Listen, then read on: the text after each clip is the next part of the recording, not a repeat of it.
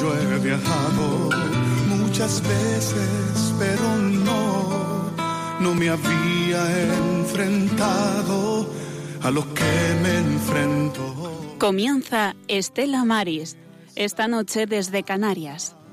No puedo continuar, necesito quien me ayude, no puedo más. Buenas noches, Juan. Buenas noches, querido Francisco, y toda nuestra audiencia. Buenas noches. Buenas noches a todos. Gracias, como siempre, por el favor de la audiencia. ¿A que no sabes dónde estamos? ¿Zona norte o zona noroeste de Tenerife? ¿Me lo preguntas? Sí. Pues zona norte, efectivamente. Eh, una tierra, una tierra que es deliciosa, ¿eh? Y Cot de los vinos. ¿Zona norte? Zona norte. Se lo preguntamos al párroco que nos ha acogido. Rubén, buenas noches. Rubén Fabundo. Hola, buenas noches. Yo creo que está desorientado el amigo. Un poquito, un poquito. Estamos en la zona noroeste. Muy bueno. Ya, Noroeste. ya eso es concretar como buen marino. Muy bien, muy bien. Claro. En otras ocasiones hemos estado aquí, ¿no, Juan? Sí, efectivamente, presidente, entrevistando a la Cofradía de Pescadores. Hoy tenemos a- con nosotros además al patrón mayor también en este eh, programa de hoy, sí. En, e- en aquella ocasión estábamos muy cerquita del mar. Pues olíamos a sal, olíamos a sal y, Ahora y algas, por supuesto. ¿A qué altura estamos del nivel del mar? Pues aproximadamente, yo creo que no llegamos a 200 metros, ¿no? 200, 200 y pocos Y pocos metros, sí, aproximadamente.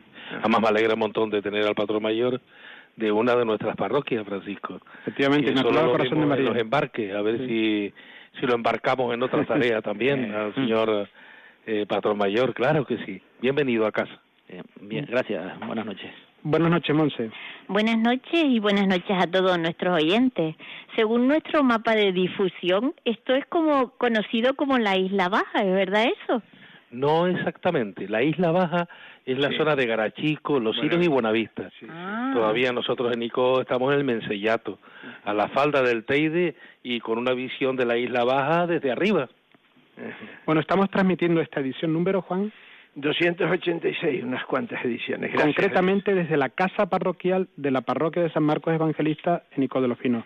Por tanto, por supuesto, a su párroco, a don Rubén, le damos las gracias. Sí, las gracias y a todo el voluntariado que está aquí y a todos los que están detrás en los fogones y en la cocina porque han montado aquí eh, para la acogida un montón de, de cositas buenas. Así que con mucho gusto, eso es lo cristiano. Vamos a celebrar anticipadamente, de alguna manera, la fiesta de San Andrés. ¿En qué consiste aquí la fiesta de San Andrés en este pueblo? Bueno, la fiesta de San Andrés aquí tiene una tradición eh, muy bonita, muy muy linda, que es la tradición que se llama de las tablas, que se remonta a los antiguos cerraderos donde en las cuestas, porque Icó tiene muchas calles empinadas, bajaban las tablas hasta la mar, hasta San Marcos para ser embarcadas, o hubo incluso un aserradero muy antiguo, y también en épocas más antiguas, siglo XVI y principios del XVII, un embarcadero, se hacían barcos aquí y se exportaban esos barcos. Esa es la característica de la fiesta de San Andrés, las tablas. Pues gracias de nuevo, Rubén, por la acogida. En, Con tu, mucho en tu casa prácticamente. ¿Cómo no? Y la tuya, Paco, no te También. olvides, y la tuya. También, también. Muy bien. Gracias, Rubén. Buenas noches. Buenas noches y siéntanse como en su casa. Juan, hay una ruta, pero antes de la ruta vamos a conocer los medios que tienen los oyentes para ponerse en contacto con nosotros. Pues sí, si quieres ser parte de nuestra tripulación, pueden llamarnos al 91005-9419 o escribirnos un correo a estelamaris1 arroba radiomaria.es. También tenemos un WhatsApp a vuestra disposición que es más inmediato, el 651-043-185. A las 20.04, nuestra ruta, Juan. Hoy titulamos este programa Día Mundial de los Pueblos Pescadores en recuerdo de este, de este acontecimiento que se producirá, se celebrará el día 21 de noviembre. En mayo del 2014 fallece el padre Tomás Cocherri, sacerdote redentorista hindú de Kerala, en el sudeste de la India. Su vida la entregó, la entrega por los pobres, su- era su, su ilusión, eh, que se encarnaba en este caso en los pescadores de, la, de pesca artesanal y además su compromiso era por el medio ambiente que favorecía el desarrollo y el crecimiento de las especies que eran el medio de vida de los trabajadores del mar. El padre Tomás Cocherri fundó el Foro Mundial de los Pueblos Pescadores y promovió el Día de los Pueblos Pescadores que, como antes hemos comentado, se celebra el 21 de noviembre de cada año. El padre Tomás Cocherri fue premio internacional por su lucha, entrega y sacrificio. En su tierra, sin embargo, fue encarcelado trece veces. Resuena en nuestra memoria, bienaventurados los que tienen hambre y sed de justicia, porque ellos serán hartos. Hoy en su recuerdo y homenaje realizamos este programa en el que intervendrán hombres y mujeres relacionadas con la pesca artesanal. Digo mujeres porque Natalia Laíña estaba invitada, pero la ha sustituido otro compañero, Natalia Laíña del Foro Mundial de los Pueblos Pescadores y con el significado de este día que curiosamente no es suficientemente conocido por gran parte de los profesionales del mar en nuestro país, incluso en el ámbito del apostolado del mar. Nuestra oración, como siempre, quiere ser una súplica por la gente de la mar y su familia, por todas las delegaciones del apostolado del mar y la unidad de los cristianos. También pedimos la intercesión por el Padre Tomás Cocherri y la labor del Foro Mundial de los Pueblos Pescadores. Escuchas Estela Maris, el programa de los hombres de la mar en la radio de la Virgen. Pues ponemos en manos de la Virgen y del Señor, por supuesto, esta travesía que iniciamos en esta noche aquí desde Icod de los Vinos. Una musiquita que nos ponga un poquito en ambiente. Invitamos a todos los oyentes a que también se unan en este momento orante del programa con la que iniciamos la edición número 286.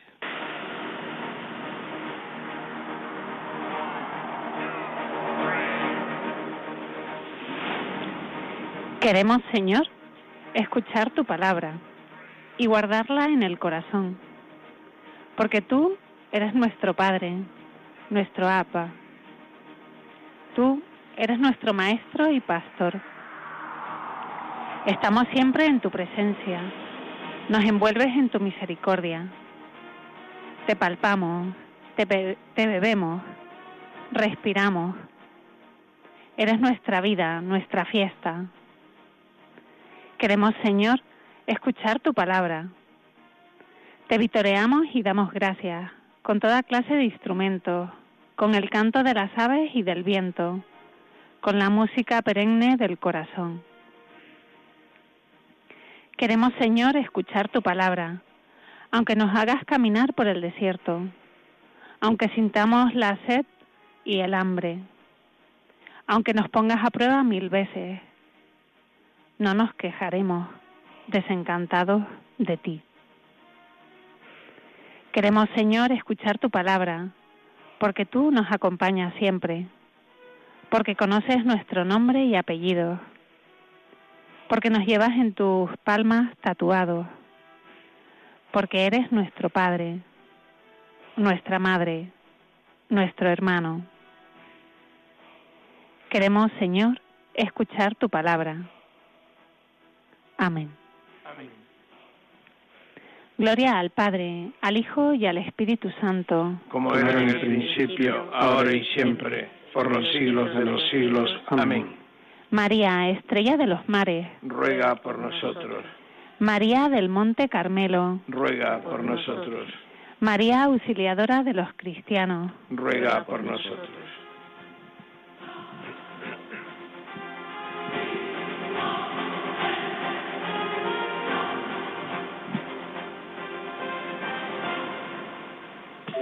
Pues nuestro primer invitado en esta noche lo tenemos al otro lado del teléfono. Él es Manuel Maneiro Castro. Buenas noches, Manuel. Hola, muy buenas noches. Muchas gracias por tu tiempo para los oyentes de, de Radio María. No hay problema, sin problema ninguno. Eres expatrón mayor de la cofradía en La Coruña y exsecretario general de Agamar. ¿Qué es Agamar, por cierto, Manuel? Vamos a ver, Agamar es un, eh, era una asociación de mariscadores y armadores de pesca artesanal que fue creada pues en el año 98 ante la carencia de, información que tenía concretamente el sector del marisqueo a pie, que bueno, pues eh, vino de alguna manera a suplir a otro tipo de organizaciones las cuales no, informaban. Yo fui patrón mayor también durante 14 años en, en la provincia de Coruña, pero en un, pueblo de la Ría de Arousa que se llama Pobrado Caramial. A ver, el 21 de noviembre se celebra el Día de los Pueblos Pescadores promovido por el Foro Mundial del mismo nombre. ¿Por qué te parece que en España es bastante desconocido? Vamos a ver, es desconocido básicamente porque no, no se da toda la difusión necesaria. ¿no? Hay que darse cuenta que los problemas locales a nivel del propio Estado se comen muchísimo tiempo a las distintas organizaciones del, sector y no les da pie tampoco a tener información suficiente y al mismo tiempo pues tampoco de alguna manera las distintas autoridades no les interesa pues que haya este tipo de información para que la gente estuviese enterada de, de todos estos acontecimientos ¿no? Tenemos con nosotros a Francisco Rodríguez Trujillo, el patrón mayor aquí en Nico de los Vinos. Buenas noches, Francisco. Buenas noches. Muchas gracias por estar aquí de nuevo con nosotros. Mucho gusto. Y bienvenido, como decía el párroco, bienvenido a este, a este encuentro. Gracias. ¿Tienes conocimiento de esta fecha? La verdad que no le conocía y pensaba que solamente se celebraba, así que se daba en los pueblos de, de, de España, de la península. Eh, aquí en Canarias mm, prácticamente no, no se conoce. ¿Qué importancia, Manuel, crees que puede tener el conocimiento por parte del hombre de la mar de este, de este foro, de esta realidad? Vamos a ver, yo, yo considero que es, que es muy importante, ¿no? Todo lo que sea de alguna manera defender lo que es los intereses de lo que es la pesca artesanal, de, lo, de los pequeños pescadores que llevan generaciones y generaciones viviendo de, de lo que es el mar y, y, de alguna manera pues quieren que nuevas generaciones puedan vivir de él también, es fundamental la defensa de, de, lo que es el, nuestros mares, en contra de la, la, contaminación, de las malas prácticas, de, de, las malas políticas que pues pueden llevar en algún momento a un colapso de distintas pesquerías que bueno pues alimentan a muchísimas personas a lo largo de toda la costa española y al fin y al cabo mundial, ¿no? ¿Crees, Francisco, que la, el conocimiento de este foro puede ayudar de alguna manera a valorar un poco más a los hombres de la mar? Eh, pienso que sí, que eh, si se conoce, diese a conocer esto eh, con más ámbito eh, en todo, en todo, en todos los sitios, eh, se, conoce, se log lograría que el, el valor al, al, a los hombres de la mar y a las mujeres de la mar, pues, fuera mucho mejor. ¿Tú crees que el hombre de la tier de tierra no valora mucho el trabajo de los hombres de la mar? Mm, como se debería valorar, creo que. No. Eh, el hombre de la mar, eh, la, lo que lo que se dedican a la, pesca o incluso a los mariscadores de, que se usan mucho, eh, la verdad es que el que lo ve o, participa con ellos sí eh, realmente eh, valora, pero el que no lo ve, que solamente va y compra el kilito de pescado en la lonja, no lo valora, no valora el, trabajo que hay que hacer para coger un kilo de pescado. Manuel, te va a saludar el delegado del Apostolado del Mar en esta diócesis, nuestro amigo Juan Esteban. Buenas noches, querido Manuel. Buenas noches. Hola, muy eh, buenas noches. Eh, antes, precisamente en esta presentación, nos había comentado, eh, recordábamos lo que nos habíamos, lo que había comentado Natalia Laiño, de que tú habías estado en un encuentro internacional del Foro Mundial en, en Pakistán. ¿Fue esto así? Pues así es, sí. ¿Y qué experiencia supuso para ti este, este encuentro? Vamos a ver, en estos encuentros y en este concreto se aprende muchísimas cosas, y máximo cuando estás en un país donde el desarrollo es muchísimo menor, ¿no? Es donde realmente valoras porque ver eh, aquellos pescadores que estaban pescando como, como aquí en España hace a lo mejor 60 años o más, y es cuando ves eh, lo que es la realidad, ¿no? Lo que significa las batallas de los, de los pequeños pescadores para defenderse ante multinacionales que por algún tipo de interés pues les importa muy poco las poblaciones pesqueras con tal de, de, de, de sacar adelante sus intereses económicos. ¿no?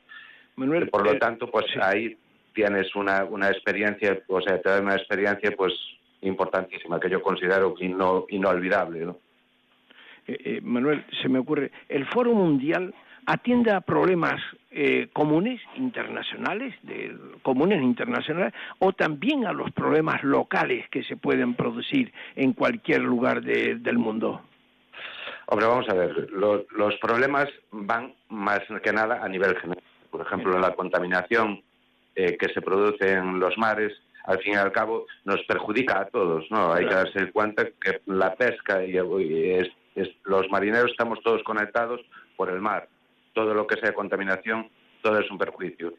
Los problemas locales, ya las organizaciones que pertenecen al foro, en cualquier caso, pues pueden pedir el apoyo de, este foro pues para, problemas locales. Pero bueno, mm, repito, es una, una cuestión, dependiendo de la importancia de los problemas y demás, que se quieran eh, defender, pues eh, sea, lo hacen de una manera o de otra. Generalmente tiene el Foro Mundial tiene un encuentro, una asamblea anual, ¿verdad? ¿Qué avances, qué avances destacarías, Manuel, eh, que se han producido gracias a la gestión reivindicativa del Foro Mundial de los Pescadores? La primera y la que yo considero más importante, primero es la visibilización.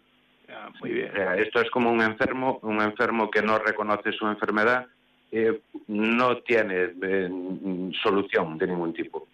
Eh, este foro consiguió visibilizar, estar en este caso en encuentros con la FAO y demás, para buscar soluciones a estos problemas que mm, perjudican a millones de, personas en todo el mundo. Y por lo tanto, pues eso es un logro fundamental e importantísimo, ¿Cuántas nacionalidades están vinculadas al Foro Mundial, Manuel? Vamos a ver, dato concreto no lo tengo, pero sí tenemos, o sea, hay, hay una representación prácticamente de todos los continentes y de distintos países, pues nos encontramos con que hay mm, eh, no a lo mejor una sola organización, sino sino más, ¿no? Podemos encontrarnos pues países como Perú, pues países como México, Argentina, eh, España, de Francia, etcétera, etcétera. Manuel, ¿tienes el dato de cuál es la, la, nación, el estado que más pescadores tiene? Vamos a ver, en, ese dato tampoco no lo tengo. No lo tengo porque hay muchos casos y muchos países que no tienen prácticamente registro de sus propios pescadores. Me estoy refiriendo, por ejemplo, a India, me refiero a Pakistán, etcétera, etcétera, ¿no?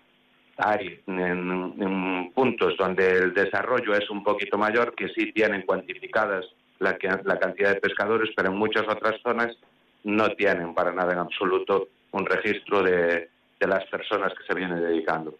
Pero sí, sí, yo quizás eh, por apuntar a esta pregunta, eh, recordemos que Filipinas tiene 7.000 islas Así que posiblemente por ese hecho, no lo sé en concreto, ¿no? Por ese hecho seguro que Filipinas se lleva la palma en este sentido. Pero el sudeste asiático es, es tremendo, sí. Dime, dime, Manuel. Sí, a ver, pero también tenemos, como, como decíamos, o sea, hay otros países que tienen grandísimas poblaciones, zonas de costa extensísimas, y eh, repito, si son zonas poco desarrolladas, la pesca es muy rudimentaria y al mismo tiempo... Se te va la voz, Manuel. tipo de controles. ¿Perdón? Eh, creo que se te va la voz, ¿sabes? No, pues yo le oigo perfectamente. Ahora, ahora sí. Mira, ¿cuál es la situación actual de la pesca ilegal en nuestro país y no declarada en España? Vamos a ver, la pesca ilegal es una lacra, es una lacra que se viene sufriendo desde, desde hace muchísimos años.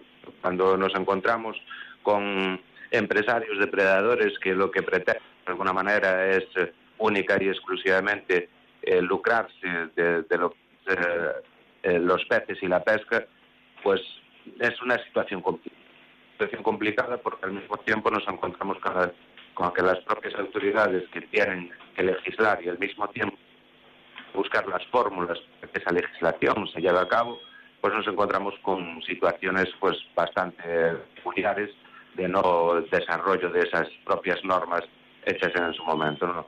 Eso es un perjuicio, porque es un perjuicio importante, porque cuando se está hablando de pesca ilegal muchísimas veces también se está hablando de trabajar en zonas que son estuarios para, para la cría de peces y demás, y al mismo tiempo pues eh, tiene un efecto cadena y un efecto dominado para, para, para todos los pescadores en general, ¿no? tanto en precios como en número de, toneladas descargadas, etcétera, etcétera. Cada año, eh, eh, Manuel, la Asamblea, antes lo hemos comentado, el, Foro Mundial de los Pueblos Pescadores se reúne. ¿Y ya se ha reunido, ya se ha producido esta Asamblea? Mira, yo ahora mismo no te puedo decir porque, a ver, yo soy pescador Ya. Ahora mismo el contacto que tengo con el foro es muy, muy flojito, es a través de Natalia de vez en cuando, cuando puedo hablar con ella y demás. Y quiero decirte que no sé si se estará desarrollando ahora en estas fechas, porque era más o menos en estas fechas cuando, cuando se venía haciendo, y no te puedo decir concretamente ni el país ni, ni, ni la fecha concreta de realización. Manuel, para finalizar, ¿podrías enviar a modo de resumen un mensaje a la audiencia en este sentido, en este ámbito del que estamos hablando? un mensaje. Mire, yo voy a intentar eh, resumirlo en lo máximo posible. ¿no? Cuidemos los mares. Los mares son fuente de riqueza que lleva eh, cientos y cientos de años manteniendo a las poblaciones costeras, dando riqueza a los países donde, donde se practica y al mismo tiempo desarrollando y dando posibilidades de futuro a generaciones y generaciones de personas. Por lo tanto, la defensa de los mares, el respeto eh, por los mares es fundamental para, para el desarrollo futuro. Pues muchísimas gracias por tu intervención, por tu tiempo. Manuel Maneiro Castro es patrón mayor de la cofradía en La Coruña y también secretario general de, de Agamar, participante en la Asamblea General de Pakistán de los, del día, con motivo del Día Mundial de los Pueblos Pescadores. Muchísimas gracias, buenas noches. Muchas gracias a ustedes.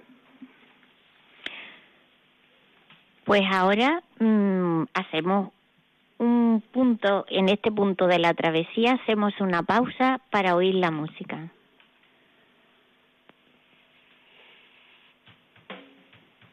Pues así es, un poco de música siempre es bueno y sobre todo si es para expresar lo que se lleva dentro del alma mucho mejor.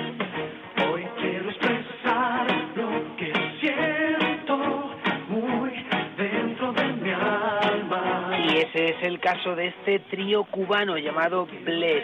Soñaban con alcanzar un sueño y al fin lo consiguieron. No me digan ustedes que evangelizar con música no es bonito.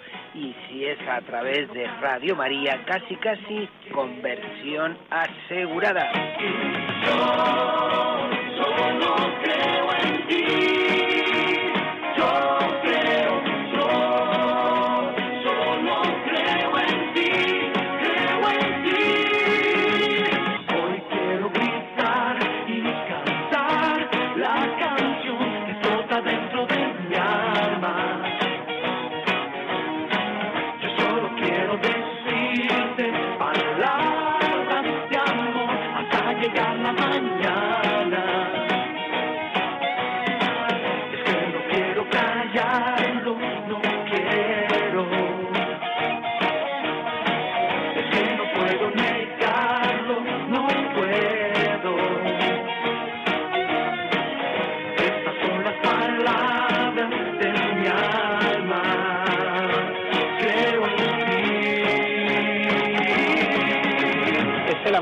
Radio María y Bless. Ese es el nombre de este trío cubano, uno de los grupos jóvenes más destacados en el panorama musical cristiano contemporáneo. Reúnen talento, amor y humildad y eso les ha llevado a ser una referencia para los que sienten que el Señor les habla a través de la música.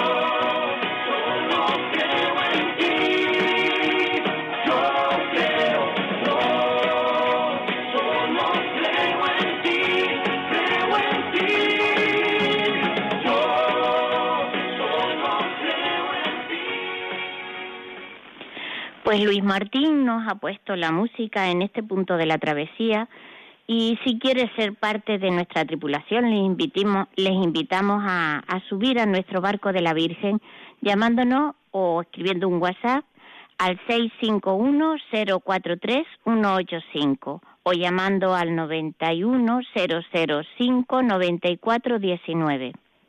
Esta- De, de de los Vinos, está en el Estela Maris. Estamos charlando ahora con el patrón mayor de la cofradía de Ico de los Vinos, Francisco Rodríguez Trujillo. Huele a castaña, ¿verdad? Sí, huele, la verdad que hay buenos olores aquí de castaña. Sí, señor. Se avecina San Andrés y... Y hoy lo vamos a celebrar de una manera adelantada. Contábamos contigo para el Día de San Andrés. Bueno. Que, no, ¿te acuerdas el año pasado, no? El- Que sí. Tuvimos un encuentro muy bonito con el obispo y las, las instituciones marítimas. Fue muy bueno, muy bueno. Eh, este año este año podremos- intentaremos asistir a todos estos Y eso que coincide con la fiesta en tu pueblo. Sí. Sí, aquí ahora en, Sa- en San Andrés... Pero aquí pues, se celebra la víspera, ¿no? La víspera. Sí, en la víspera. ¿Y este encuentro, Juan? Fue precisamente en la víspera. víspera. En la víspera. Lo que pasa es que aquí se alarga, aquí em- Ya, ya. eh, empieza un par de días antes y continúa después también. ICO tiene que ser para el próximo año, si no este año, ICO tiene que ser el, el- el- la voz que, que convoque a todos los patrones mayores y tener un encuentro semejante. Francisco, ¿qué dificultades padece la pesca artesanal y sostenible en el caladero que se les ha adjudicado a ustedes? Eh, bueno, pues aquí padece, pues muchas, eh, padecemos, pues mira, sobreexplotación, pienso que sea sobre, sobreexplotación de, de los caladeros, eh, mucha contaminación, también hay mucha contaminación que se nota bastante, bastante y y, Sí, y, y- y, bueno y, eh, la verdad que eh, por parte de los pescadores pues mira hay buena buena sintonía en incluso cuando no se coge pues no se coge mucha pesca pues tampoco vienen a, desilusionados para el día siguiente volver. Pero sí aquí hay sobreexplotación en, eh, en el caladero nuestro eh, aunque lo llevamos bien esa sobreexplotación de determinadas especies, por supuesto, eh, no, ¿hay algún control que, que quiera, que busque corregir esa sobreexplotación? La sobreexplotación lo único que intenta son pues las tallas. Ah, las tallas. Las tallas. Eh, cuando hay mucha sobre, sobreexplotación de, de una especie, pues alargamos la talla, buscamos una talla eh, se busca una talla mayor y, y para que la especie se recupere un poco, pero y aún con todo no Porque ¿de cuántos barcos estamos hablando concretamente aquí? aquí en, en San Marcos pues estamos hablando de 19 barcos. aproximadamente cuántas millas hay del el litoral del Caladero, lo que diríamos que sería el Caladero de, A lo de que, de las no, el- aquí los barcos son de poca autonomía, pues dos millas, tres millas. A- a- hacia Sí, la mar, pero hacia la mar. me refiero de a, a lo En- largo en, de la en costa. el litoral, pues sí, puede ser que haya casi casi las cinco. Las cinco Sí, millas. puede, hay barcos que van a- navegan cinco millas. Estamos hablando, por tanto, de cuántas familias aproximadamente. Pues eh, directamente de entre pescadores, pues hay 19 familias directas que, que se dedican a la pesca. Todas afincadas, por cierto, en San Marcos, en la playa, en el entorno. No, ah, no, no, hay incluso familias que son fuera de San Marcos. Sí. Sí. ¿Y fuera del municipio no? Mm, Sí, también yo yo soy de, yo soy de Santo Santo Domingo, Domingo. de la Guancha. Eh, lo que pasa es que llevo aquí mm, pues bastantes años ya eh, pescando aquí en San Marcos, pero incluso hay gente de fuera de aquí de, de lo que es el municipio, hay gente de pues aquí de, eh, de- hay- había gente incluso que eh, yo conozco a uno que estuvo pescando aquí, estuvo estuvo pescando como dos años en San Marcos y está viviendo en la laguna. ¿Cuántas horas dedican ustedes a trabajar cada día aproximadamente, promedio? Promedio, pues 8 o 10. A veces, quizás a veces alguna alguna más. Pero normalmente la, la pesca aquí desde las 5 de la mañana, cuatro y media, 5, sale al- ya se sale a la mar y con un poquito de suerte estaremos a las 12. A veces hay algunos barcos que entran mucho antes, ¿no? Pero depende al, a lo que vaya el barco. Francisco, ¿y en líneas generales vives de esto? Sí. Bien. Bueno, mm, vamos a decir, no como, como buenamente Ya. quisiéramos todos, pero sí, se vive. Y yo recuerdo em, cuando hicimos el programa en, la playa San Marcos que tenían, yo me quedé impactada por la cantidad de problemas que teníais para vender el pescado. ¿Sigues eh, eh, habiendo ese mismo problema? Bueno, ahora mismo está un poquito, está mucho mejor la situación de, la venta del pescado. Se vende, se vende, la verdad que se vende todos los días, se vende todo. Esto, sí es verdad que hubo un periodo de tiempo ahí que mm, cos- eh, eh, estaba costando mucho vender el pescado, pero hoy por hoy se está vendiendo todo.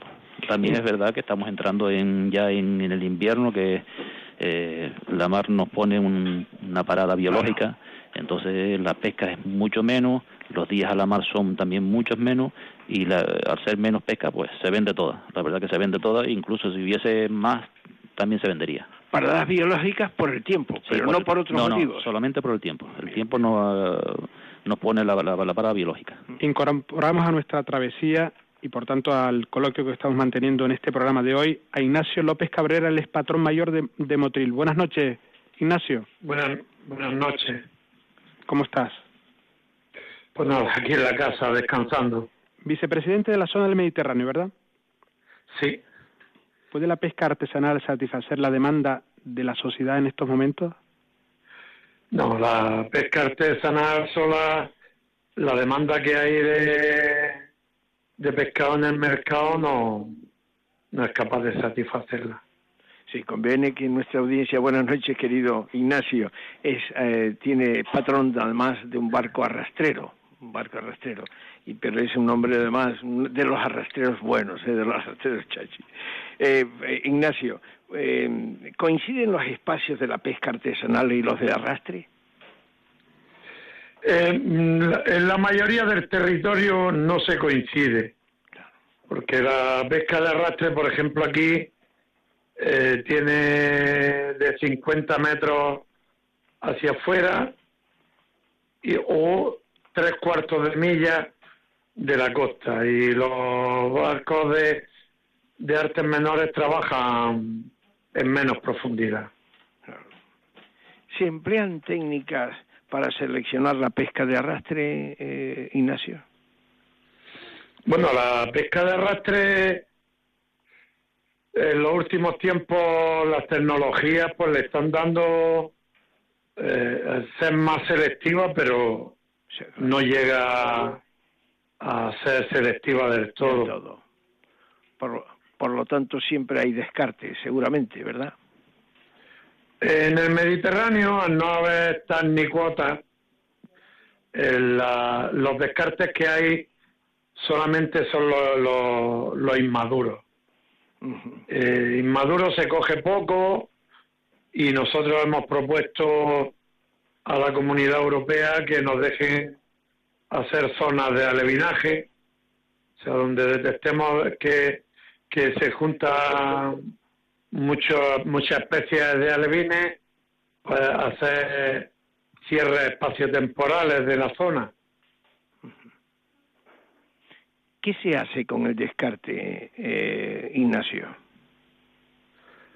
Bueno, con el descarte ahora mismo se tira al mar. Al mar.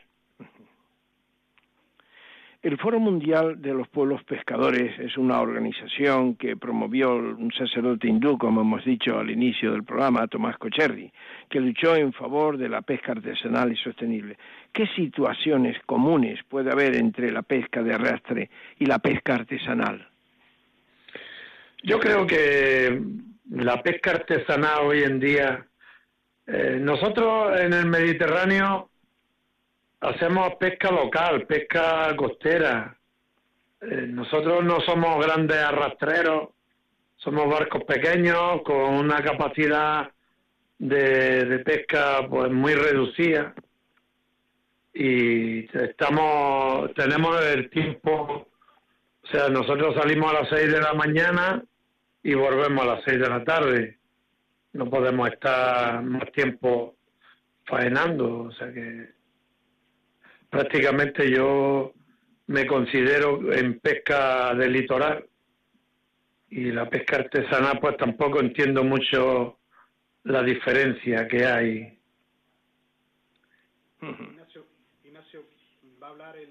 Patrón mayor de la, de la cofradía de aquí de Codo de los Pinos. ¿Te quiere hacer una pregunta o un comentario? Eh, no, eh, le, le comentaba si la pesca artesanal de, que, que eh, realizan ustedes ahí, eh, yo me imagino que será muy parecida a la que se hace aquí en Canarias también, porque es una, pe- una pesca que tiene poca autonomía. Lo, lo- me, me supongo que los barcos tendrán poca autonomía, de, saldrán pocas horas y, y se llegarán simplemente a lo mejor a la NASA o al, al palangre y, y ese tipo de pesca, ¿no? Que sería una pesca un poco más selectiva. Bueno, sí, la pesca artesanal menos el trasmayo. Eh, aquí pescan al alcatruz, al pulpo, o a la nasa, al pulpo. Y claro, otras especies no se, no se cogen, se, selectiva. Pero ya les digo, autonomía y tiempo de pesca tenemos la misma.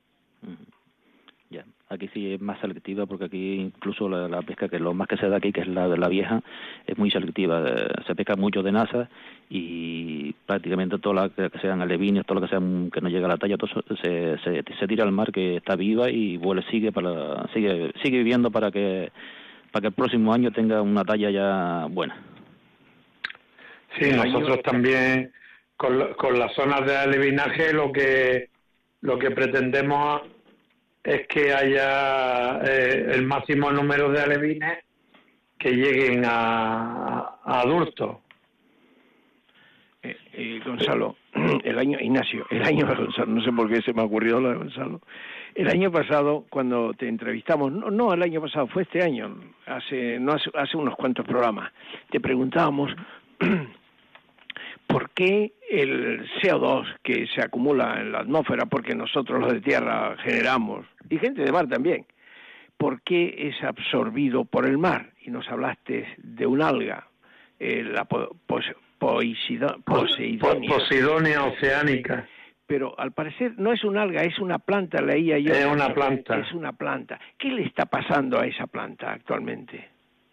Bueno, esta planta está muy perjudicada por la contaminación que tenemos en el litoral. Esta planta necesita agua cristalinas, transparentes, porque hace la fotosíntesis. Exactamente, sí.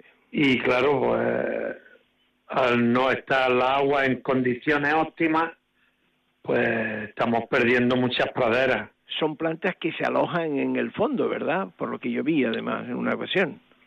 Sí, está en el, en el lecho marino, El lecho marino. pero está en, eh, se encuentran de 20 metros a menos profundidad. Esa misma planta, Manuel, eh, eh, esa pos, po- poseidonia, eh, la, por aquí ustedes la localizan también, ¿y Mm. La- es la- abundante o no? La verdad que por aquí no la, no la localizamos. No la conocen. No, la conocen. Bueno, fue una lección bonita, me gustó además porque desconocía cuál era la razón por la que el mar absorbía el CO2 que no que la, la, materia forestal eh, que nosotros nos cargamos no la pueden absorber. Eh, desearíamos que compartas con la audiencia algún mensaje relacionado con este día 21 de noviembre de los pueblos pescadores. A propósito, esta fecha no es tan poco conocida por ahí, ¿verdad, Manuel? Eh, Ignacio. No, aquí, bueno, yo eh, la, la he conocido los otros días cuando estuve hablando contigo. Sí. Lo que sí es pues que el, el estado de los mares, de los océanos, eh, lo pagamos más los que tenemos un- una pesca de economía pobre. Estamos más acusados que los barcos que van, eh, se retiran mucho tiempo y pescan grandes cantidades. Son empresas que sienten menos esto- estos estos daños y sí me gustaría a mí pues romper una lanza eh, pues en, en favor del medio ambiente eh, en el mar La gran preocupación de todo. La, la contaminación en el mar que ocasionamos no solo los que trabajan en el mar, sino precisamente la mayor contaminación viene de tierra. El cuidado de nuestra casa común. Gracias Ignacio López Cabrera, patrón mayor de Motril, vicepresidente de la zona mediterránea. Gracias por tu tiempo para los oyentes de este programa en la Radio de la Virgen. un saludo Bueno, buenas noches. Monse, vamos ahora a hacer nuestro habitual repaso a las noticias más destacadas del mundo marítimo. Con esta sintonía de fondo, ¿vale? El grupo Pescanova se integra en Se Pesca para impulsar una pesca sostenible. El grupo Nueva Pescanova ha ingresado en la Confederación Española de Pesca con un doble objetivo, mejorar su representatividad ante los organismos nacionales e internacionales del sector e impulsar el desarrollo de una pesca sostenible y responsable, una línea de trabajo fundamental que la acompaña. Tenerife recibe este mes el mayor número de cruceristas desde el 2012. El puerto de Santa Cruz de Tenerife dará entrada a la isla este mes de noviembre al mayor número de cruceristas registrado en los últimos cuatro años, al contar con unas previ- eh, previsiones que superan los 87.600 cruceristas. Solo en noviembre del 2012 el número fue mayor al haber alcanzado los 100.000. Compromiso ante la Organización Marítima Internacional para mejorar la supervisión de las inspecciones internacionales a los buques. Los regímenes de supervisión por el Estado rector de cada puerto que llevan a cabo inspecciones en los buques para vigilar y garantizar el cumplimiento de las reglas internacionales se han comprometido a fortalecer su colaboración tanto con la Organización Marítima Internacional como entre sí. El puerto de Granadilla ya está listo para recibir los primeros atraques. Puerto que está al sur de la isla de Tenerife. Al sur de la isla de Tenerife, que va a ser el puerto que más vaya a necesitar el apostolado del mar, porque es un puerto que está aislado, los marinos por tanto no tendrán dónde acudir para su recreo, para su distracción, para su porque está aislado. Esperemos que allí den un- una sala para poder acogerlo. Ahí tendría, en- desde mi punto de vista, que ser ya el centro Estela Maris de Tenerife, porque es el lugar que va más van a necesitar los marinos. Pues las obras del- de abrigo del puerto de Granadilla han recibido el correspondiente informe favorable por parte del Ministerio de Fomento mediante la firma del acta de recepción de los trabajos. Con este, con este documento se dan por acabadas las ejecuciones y permite abrir la infraestructura que está casi lista para acoger los primeros buques. España entre los mejores conectados por líneas regulares de contenedores según las Naciones Unidas sobre el Comercio y Desarrollo. La Conferencia de las Naciones Unidas sobre el Comercio y Desarrollo, conocida por sus siglas UNTAD, ha publicado su informe anual sobre el transporte marítimo que desde 1968 analiza los datos más destacados en el ámbito del comercio marítimo internacional, flota mercante mundial, puertos, mercados de fletes y el marco jurídico y normativo del transporte marítimo. Cursillos sobre cómo prevenir la resurgencia de la piratería. En Djibouti se ha organizado un cursillo sobre cómo prevenir la resurgencia de la piratería en el Océano Índico Occidental y el Golfo de Adén, así como para abordar otros tipos de delincuencia organizada transnacional en el mar que ponen en peligro la navegación. El evento se celebró el 29 de octubre en el Centro Regional de Formación de Djibouti. Reunión del Grupo de Juristas de Derecho Laboral Marítimo de la Federación Internacional del Transporte. Importante noticia, el grupo de juristas especializados en derecho laboral marítimo de la ITF son las siglas de esta definición que ha hecho eh, Monse, Federación Internacional del Transporte, se reunió por segunda vez en Londres del 12 al 13 de octubre para analizar la evolución del derecho laboral marítimo internacional, regional y nacional que afecta a la gente del mar. En su encuentro abordaron temas como el cabotaje, el abandono, el trato justo a los marinos acusados o investigados por delitos penales y las enmiendas del convenio 2006 sobre el trabajo marítimo. La Organización Marítima Internacional fomenta un acuerdo para la seguridad de los buques pesqueros que salvará vidas. Queremos reducir la pérdida de vidas en una de las profesiones más peligrosas del mundo. Eh, se dice que el, el- índice de mortalidad en la pesca es 80 veces más que en, la, en otra actividad. Y queremos mejorar la seguridad a bordo de los buques pesqueros, dijo la señora Alinut, jefa de tecnología marítima de la División de Seguridad Marítima de la Organización Marítima Internacional, tras la celebración de un seminario regional en la ciudad del Cabo, Sudáfrica, con objeto de fomentar la ratificación e implantación de un tratado de seguridad de buques pesqueros mm, conocido por el, el Acuerdo de Ciudad del Cabo.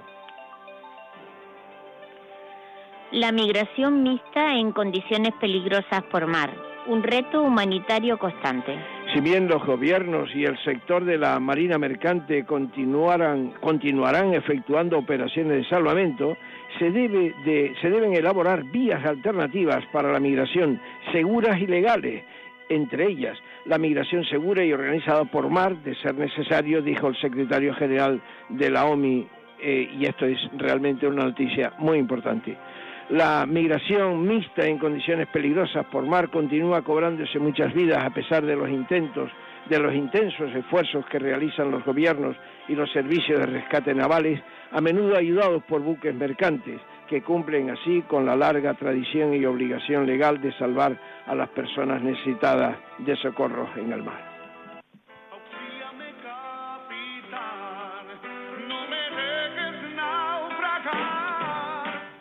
Bueno, Monseñor a bordo eh, embarcó pues como tal día como hoy y después la travesía era un barco lento, eh, serían unos 6-7 días de travesía con la escala Las Palmas. Escuchas Estela Maris, el programa de los hombres de la mar en la radio de la Virgen.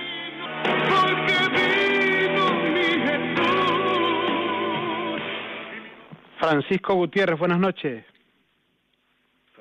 Fernando Gutiérrez, buenas noches. Hola, buenas noches. Perdóname que no sabía si te referías a mí, porque me dijiste Francisco Gutiérrez. Perdona, Fernando. Ahora sí, ¿no? Sí, sí. Patrón mayor en la Restinga, la Isla del Hierro. Ahí, por cierto, ¿cuándo se celebra el Día de San Andrés? ¿Cuándo se toman, se prueban los vinos y se comen castañas? Coño, pues si te digo, si te digo la verdad, no estoy pendiente de eso, pero recientemente ha sido la tafeña insular, porque aquí se hace una tafeña insular eh, en la cooperativa agrícola de frontera. Ha sido como hace tres semanas, calculo, dos semanas y pico, tres semanas. ¿no? A mí me invitaron, pero no pude ir. Te saluda Francisco Rodríguez, que él es el patrón mayor aquí en Ico de los Vinos. Fernando, buenas noches.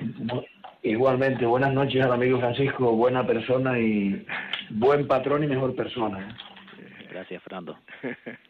Bueno, Fernando, Fernando Gutiérrez es también, conviene decirlo, es presidente regional de la Federación de, de Cofradías de Pescadores. Ya lo hemos entrevistado en unas cuantas ocasiones, por lo menos dos o tres, ¿verdad, Fernando?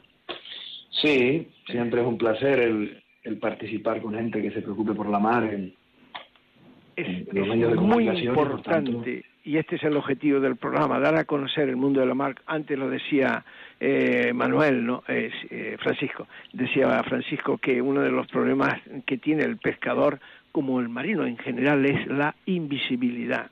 Y este es el objetivo de nuestro programa.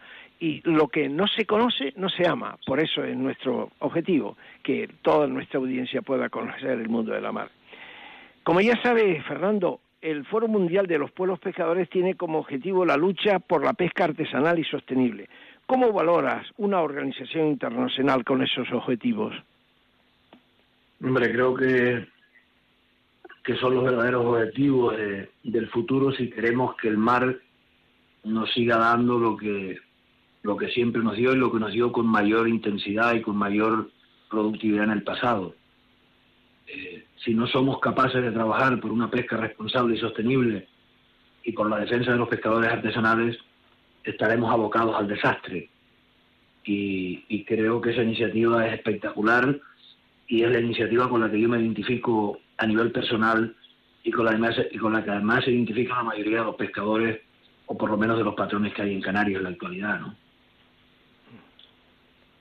¿Cómo, en, en qué puede beneficiar a las organizaciones nacionales y locales eh, eh, con iguales objetivos una organización de este tipo internacional? ¿En qué puede beneficiar?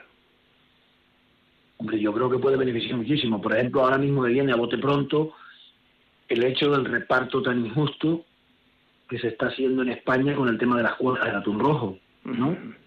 Donde se le ha quitado el derecho de pesca a miles de padres de familia del Mediterráneo y de Canarias con derechos históricos de siglos, porque pescaron nuestros abuelos, en mi caso, porque mi padre no fue pescador, nuestros bisabuelos, nuestros tatarabuelos y ahí para detrás, hace más de 150 años que se pesca el atún rojo en Canarias y que se pesca atún rojo en el Mediterráneo y de repente el gobierno de España, la Secretaría General de Pesca, le quitó ese derecho de pesca a los pescadores artesanales para dárselo precisamente a quien puso en peligro el recurso, a los cerqueros del Mediterráneo. Entonces, creo que una organización de este calibre nos puede ayudar a denunciar a nivel internacional estas tropelías que está cometiendo el gobierno de España contra los pescadores artesanales, ¿no?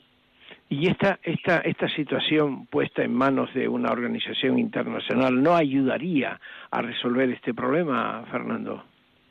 Hombre, yo creo que ayudaría muchísimo. No sé si llegaría a ayudar a resolverlo, pero por lo menos a denunciarlo y a que se haga eco medio mundo de, de un hecho de tan trascendental y tan injusto como este, ¿no? O sea, yo creo que... Yo siempre digo que cualquier cosa, por pequeña que parezca, cuando se hace con el corazón y con, el, y con todo el sentido común, tiene repercusión. Máximo esto que usted me habla, una organización de carácter internacional, la repercusión puede ser a nivel del globo terráqueo, o sea que creo que puede ser muy importante que se nos prestara esa ayuda de esa organización, por supuesto. Mira, además de esta de este problema que mm, lo llevamos arrastrando ya bastante tiempo, el tema del atún, la cuota del atún, ¿qué dificultad común además padece Cana- eh, se padece en Canarias en este sentido? ¿Y cuáles las, mm, las particulares de cada provincia? Mire, yo creo que yo creo que cada isla tiene sus, sus particularidades, pero son particularidades muy especiales de cada isla, ¿no? Porque después tenemos problemas a nivel general que nos afectan a todas las islas y que son brutales y yo diría que son hasta terroríficos para el sector pesquero, ¿no? Y le quiero poner un simple ejemplo. La pesca furtiva en Canarias. O sea, ¿por qué razón se le dice a un político que es corrupto cuando se apodera de algo que no es de él y no se le llama corrupto a un furtivo que va al mar, que no paga impuestos, que no paga seguridad social y que le hace una competencia desleal al pescador profesional? Un señor que va a pescar de fusil, que no digo que todos los que van de fusil lo hagan, ¿eh? pero hay una parte que lo hace. Van al mar a pescar de fusil y después se dedican a vender su pescado. O un señor con un barco de recreo que igualmente va a recrearse al mar con su embarcación y después resulta que termina vendiendo su pescado. Pero ¿por qué ocurre todo eso? Porque la legislación que tenemos es absurda. La legislación propicia que el ilegal pueda llevar adelante su fechoría sin ningún tipo de problema. ¿Por qué no se busca un control racional sobre esto? Simplemente con montar una cámara de vídeo en una embarcación de recreo para saber qué es lo que hace cada vez que arranca el motor y sale a faenar. Simplemente con eso podemos controlar esta situación. Igual hay que gestionar de otra manera la pesca de fusil. Pero bueno, esta es la sociedad en la que vivimos, que tenemos que luchar por cambiarla y ese es un compromiso de todos.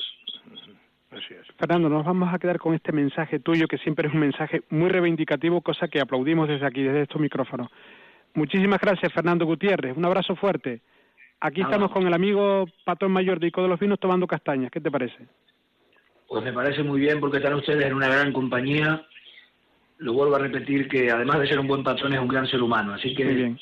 Igual tú, un abrazo. ¿eh? una gran compañía. Gracias, Fer- Fernando. Gracias, Nada, gracias a ustedes. Bueno, Un abrazo. Adiós, hasta luego. Remar, mar adentro, hay que remar, mar adentro, remar, mar adentro, mar adentro. ¿Algún momento de dificultad, Francisco? Bueno, ahora mismo En faena. en faena se pasan momentos... mm, Cuéntanos alguno brevemente. Mm, Bueno, a momentos amargos se pasa porque la mar es impredecible. Sabemos sabe- Claro. sabemos cuándo salimos, sabemos cómo- cuándo salimos cómo está la mar, pero en cualquier momento sabemos que puede venir un golpe de mar y nos puede dar un sustito eh, bueno, pero eh, se, se sobrelleva. Y el próximo día del Carmen, pues también embarcación, ¿no? Sí, si no pasa nada, habrá embarcación Si otra vez. quiere, Sí, si si quiere. Muchas gracias por estar aquí, porque no- de alguna manera nos has acogido en tu casa, que es tu pueblo. Bueno, el pueblo de donde faena, ¿no? Donde trabaja. El pueblo donde trabajo. Pues gracias a Radio María y gracias a todos ustedes por... Te quedas para el pescadito y las castañas, sí, ¿vale? sí, cómo Sí no. me gusta. Venga. Gracias, ¿eh? Gracias a ustedes. Monse, mucha gratitud a muchos. Bueno, muchísimas gracias a, a la audiencia, al- a estos feligreses que nos han acogido, a Mila, Adelaida, a Lourdes, a Carmen Rosa y a Paquita que han estado ahí en la sala de máquinas y a nuestros voluntarios en Madrid que ha hecho posible todo este programa. Nos volveremos a escuchar, ¿cuándo? El día 13 de diciembre, Pero cada 15 días en las ondas de Radio María, el Apostolado del Mar. por supuesto. Con los compañeros Nos de- vamos alternando con los compañeros de Almería. Juan. Sí, bueno, pues muchas gracias por escucharnos, por compartir. Muchas gracias por la solidaridad que ya en los que nos oyen se surge, ¿no? Al escuchar los testimonios de los pescadores, ¿verdad? Mm, Y también gracias por ese compromiso que vamos a adquirir por evitar el contaminar los mares. El cuidado de nuestra casa común. Hay que remar mar adentro, nos dice también el Papa insistentemente. Hay que remar mar adentro. Ya lo dijo Jesucristo hace mucho tiempo también, ¿no? Pues rememos mar adentro siempre, en el mar de la vida. Amigos, muchísimas gracias por el favor de vuestra audiencia. Que tu vida sea para los demás como el beso del mar en la playa. Como siempre, queden con Dios.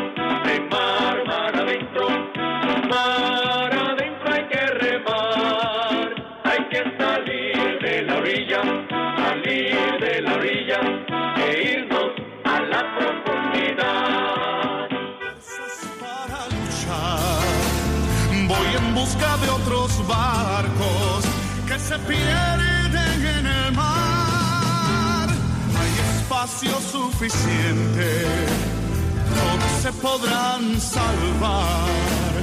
Y seguridad completa me acompaña el capitán. Así concluye Estela Maris, hoy desde Canarias.